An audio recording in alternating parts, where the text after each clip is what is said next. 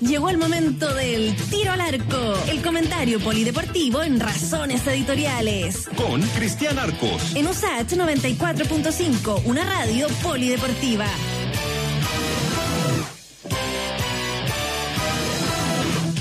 Cerrando la semana ya con don Cristian Arcos. ¿Cómo está, Cristian?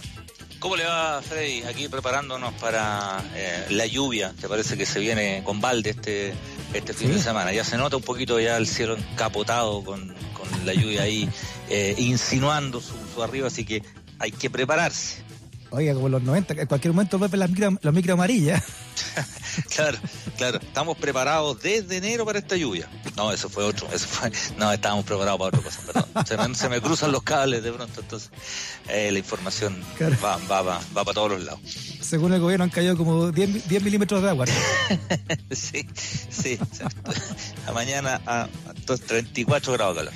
Pero bueno, ¿qué le, qué le, qué le vamos a hacer? En, este, en este 3 de julio, maña- mañana es una fecha, de hecho, eh, bien inolvidable, ¿no? El, el 4 de, julio, no lo digo por la independencia de los Estados Unidos, ni por la película de Tom Cruise y de Oliver Stone, digo porque el 4 de julio fue el primer título de Chile en Copa América, fue un 4 de julio del 2015, hace 5 años ya, ¿eh? 5 años de ese picotón de, de- de Alexis en la final con Argentina en el Estadio Uy, Nacional, que fue ayer. ¿cierto? Así, oiga, cada vez que usted habla una efeméride y dice, no, si pasaron 15 años, no dice, pero ¿cómo 15 años? Sí. Parece que lo vi el lunes en el diario. Para que vea, de hecho hoy día, hoy día, eh, 3 de julio, hay una efeméride que, que es de las que uno le guarda más cariño, yo como, como, como niño en ese tiempo, ¿no? Que fue un Ya. 3 de julio del 87, 3 de julio del 87, un día como hoy, el año 87, Chile le gana 4 a 0 a Brasil en Copa América. Es, es el triunfo más grande de Chile en la historia Claro. eh, en contra de en contra de Brasil.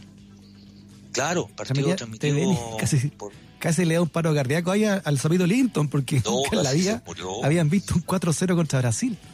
No, no, entonces a Chile nunca le había ganado así en esa instancia. Además que era un partido, a ver, de una u otra forma era eliminación directa, porque eh, eh, la Copa América se jugaba con grupos de a tres equipos, entonces estaba Chile, Brasil y Venezuela. A Venezuela Brasil le metió cinco y Chile le había metido a Venezuela tres.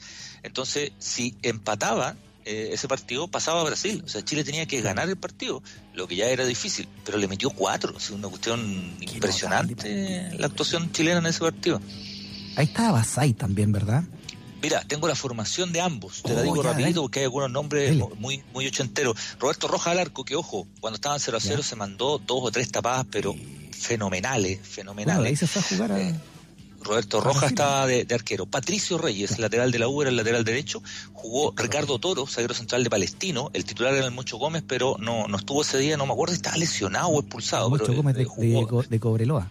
De Cobreloa. Jugó Ricardo Toro de Palestino, Fernando Astengo, que había sido recién transferido al gremio de Brasil, de Colo Colo había pasado al gremio, de Colo Colo. y Chupete Ormazábal. ¿Se acuerda de Chupete Ormazábal? ¿Cómo no?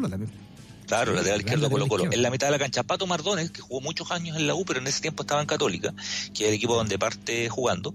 Jaime Bizarro, de Colo Colo, y el Ligua Puebla, de Cobreloa. Ese jugaba tres partidos seguidos y se iba corriendo para la casa. Corría, pero Oiga, todo bueno, el día. contemos la de nuevo, la del Liga.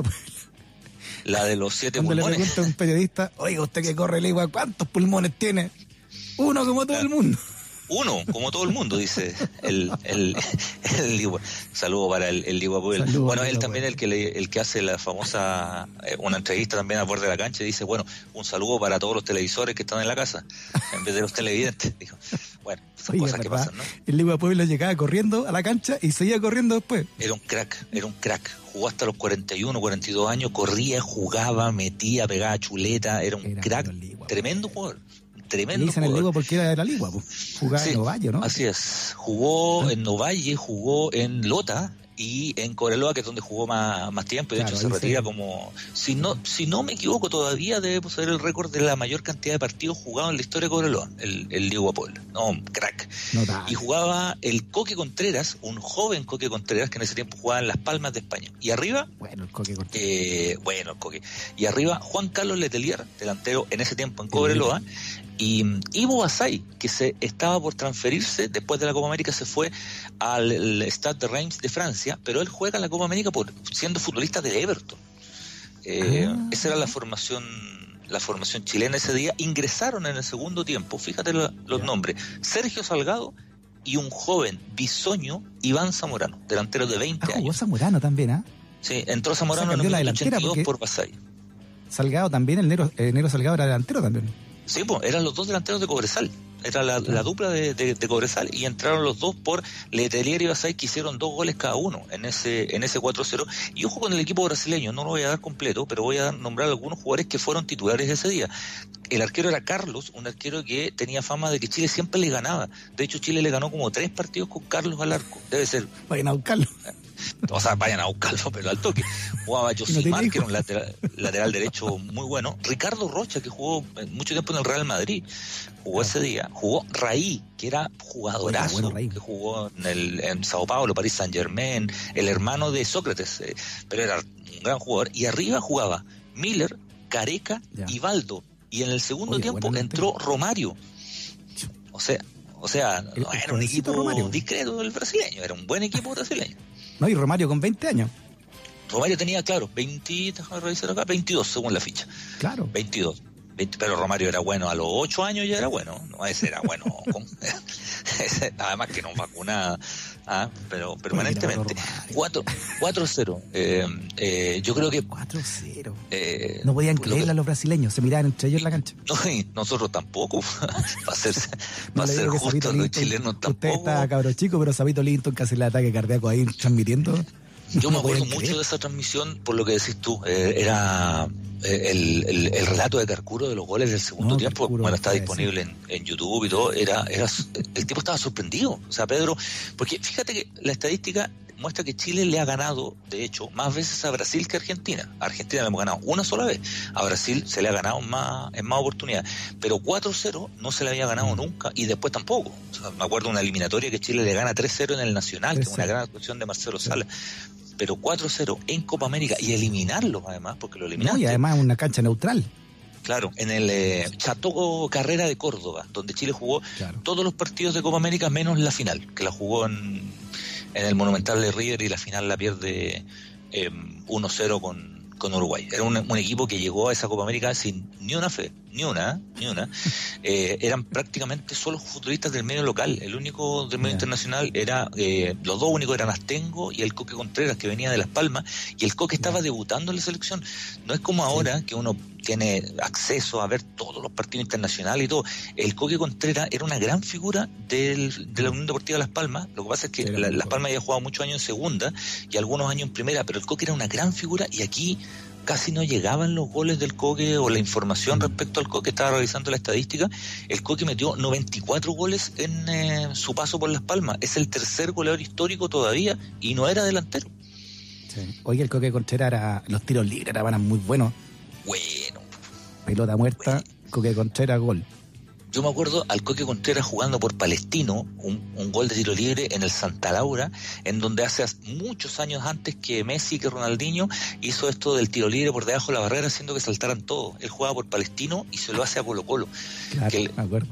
Le pega por debajo, saltan todos, porque todo el mundo acostumbrado a que le pegara por arriba de la barrera y le pega por abajo y hace... La primera vez que vi esa cuestión fue. sí, el Coque era... No, era un tremendo jugador, tremendo jugador, tremendo... Oiga, hay una- rumor en- entre los entre los hinchas de la U, eh, en, en los que somos de la U, que el, que el Coque Contreras era de la U. Y tenía verdad eso? Colo Colo y en la Católica, pero le, pero le gustaba la U. Es verdad, él, siempre fue, él siempre fue hincha de la U. Él, él jugó y había jugado en Chile. Lo que pasa es que él se va muy chico. Él jugó en Palestino, ahí empieza a jugar, juega a préstamo en Regional Atacama y se va a Las Palmas muy joven, 20, Mm. 21 años, casi sin partido en Primera División.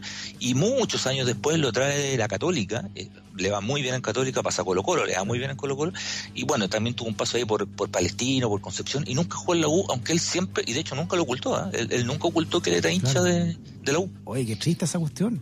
Que te Sí, cueste un bueno. equipo de los de estos tres y jugar los otros dos y no jugar el que te gusta.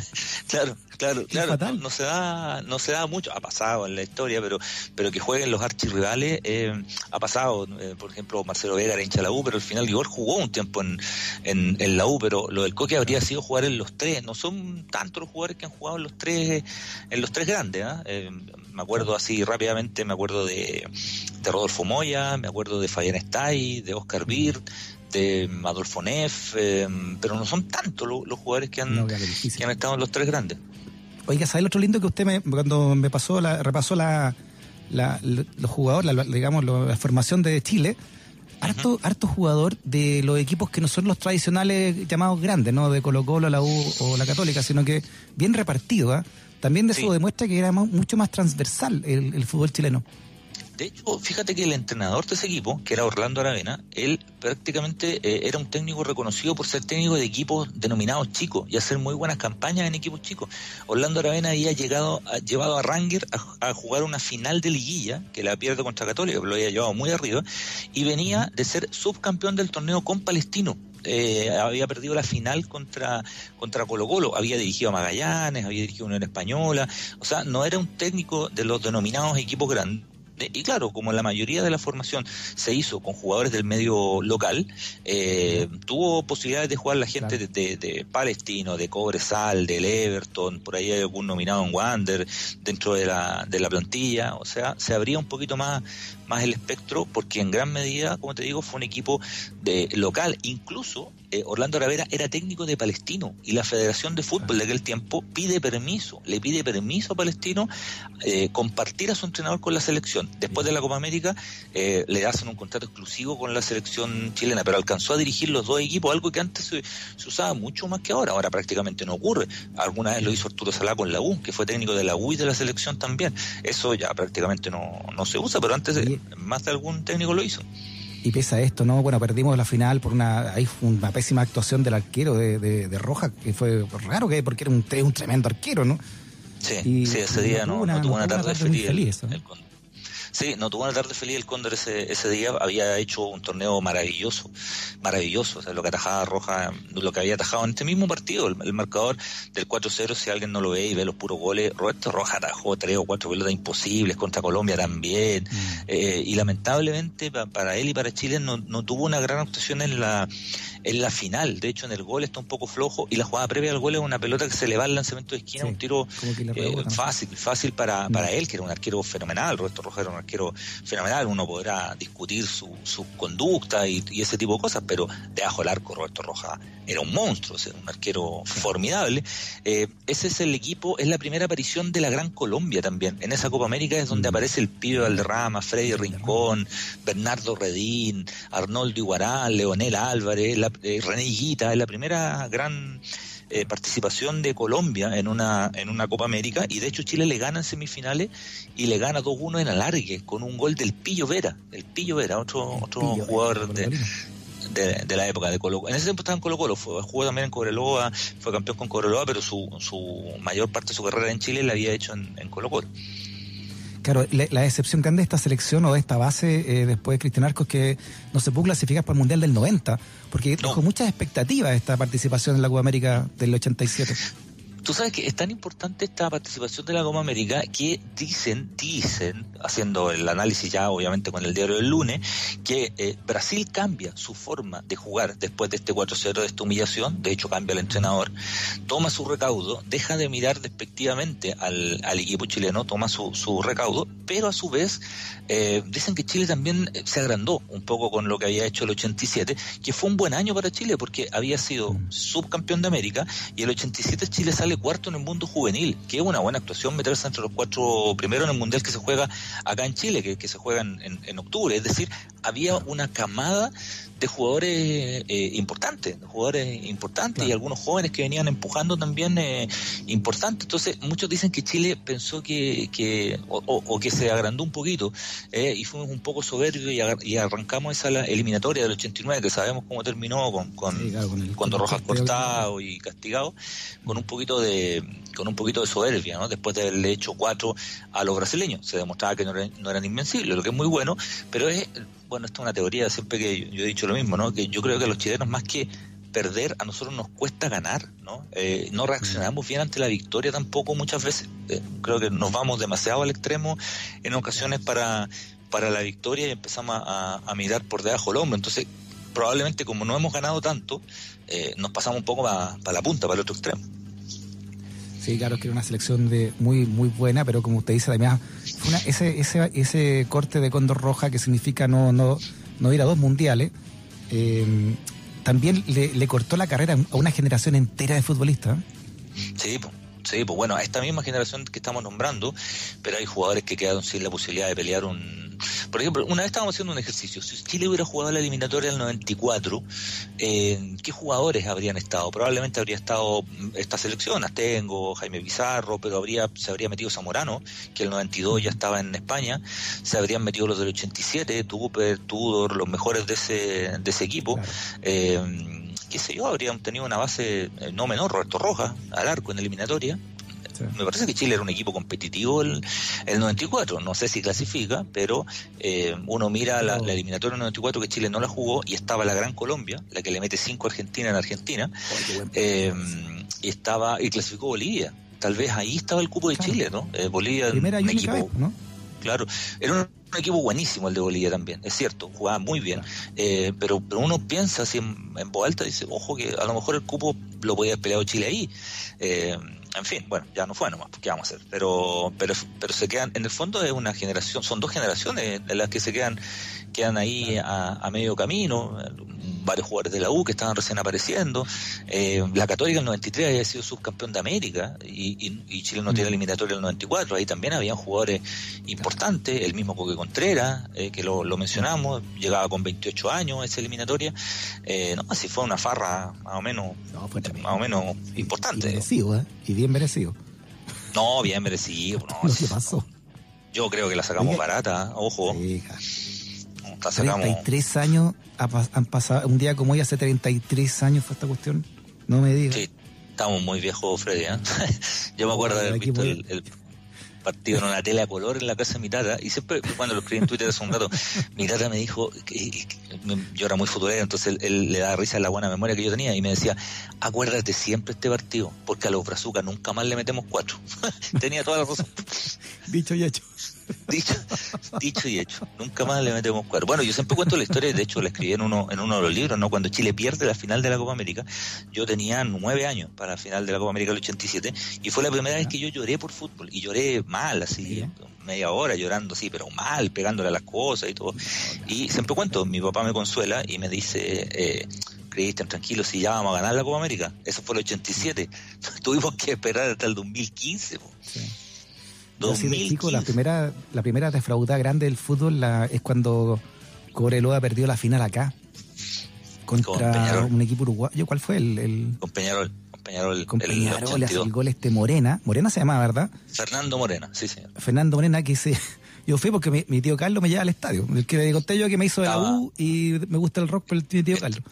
Estadio lleno, ¿ah? Ojo, estadio, estadio lleno. Oiga, Cristian, le prometo que cuando hizo el gol este gallo, se escuchaban los gritos de los uruguayos en la cancha. y el estadio, 87 mil personas que habían. Pues. Claro. Además fue, en el minuto 90 y se había producido todo un fenómeno respecto a que Chile entero estaba con Cobreloa en, en, esa época, si no Cobreloa no Estadio Así que era como de todo Chile. Pues. Claro, Cobreloa no llena el Estadio Nacional, era un equipo fantástico el de Cobreloa. Y Morena, eh, no sé si te acuerdas, pero ya está un poquito más majadero, pero Morena no había tocado la pelota en todo el partido. Mm. Había jugado pésimo.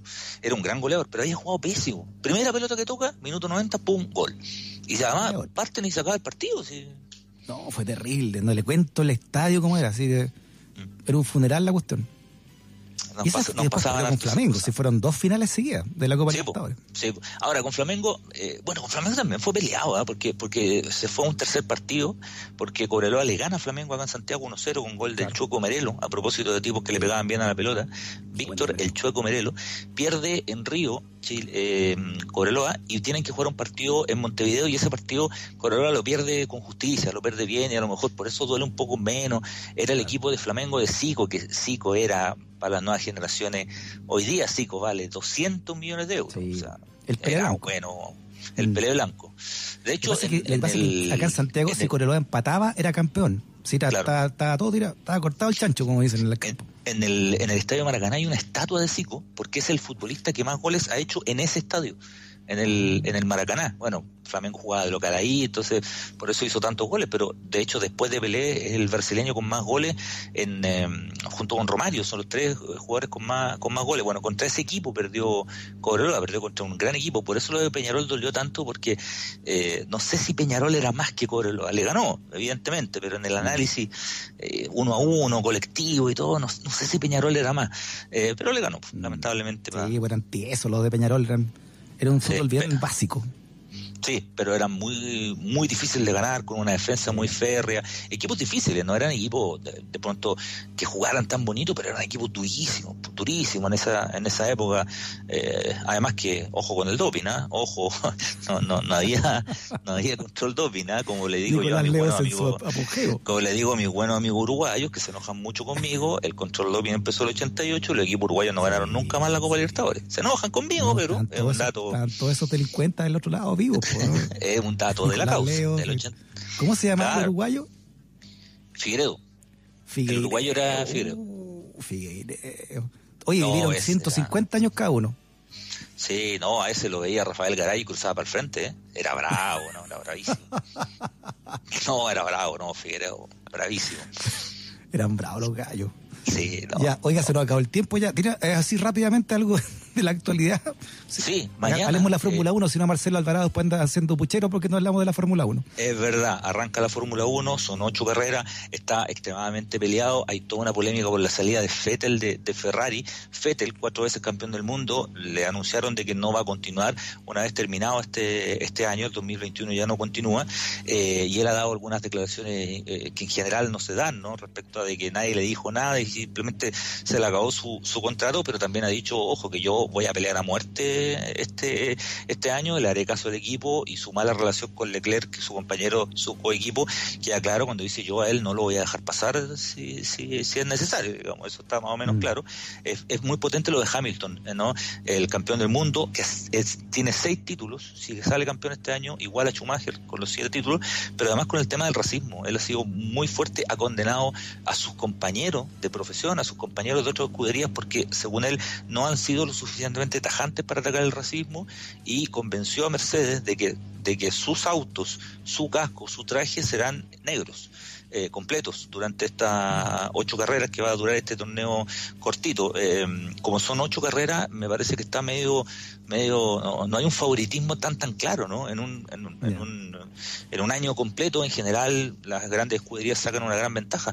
En una de esas con ocho carreras nos encontramos con alguna con alguna sorpresa. Eso es el domingo y mañana nuestros amigos de los secos del bar dan un gran partido eh, porque transmiten eh, Bayern Leverkusen con Bayern Múnich que es la final de la Copa Alemania y fíjate que mm. eh, Charles Aranguis que ha, ha tenido grandes campañas en Alemania nunca ha ganado un título con el Leverkusen. El Leverkusen, de hecho, tiene muy pocos títulos en su historia, pero tiene la posibilidad de jugar una final contra el Bayern Múnich y en una de esas eh, nos podemos encontrar con la primera corona, ojalá, ¿no? Para, para Charles Aranguis en el Bayern Leverkusen. Muy bien, siempre agrado hablar con usted, don Cristiana. ¿eh? Que tenga un gran, fin de pues, semana. Abrazo para todos, que estén muy bien. Chao, chao. Chao. Freddy puede ser una pesadilla gracias a sus razones editoriales. USACH 94.5, una radio que defiende sus razones editoriales.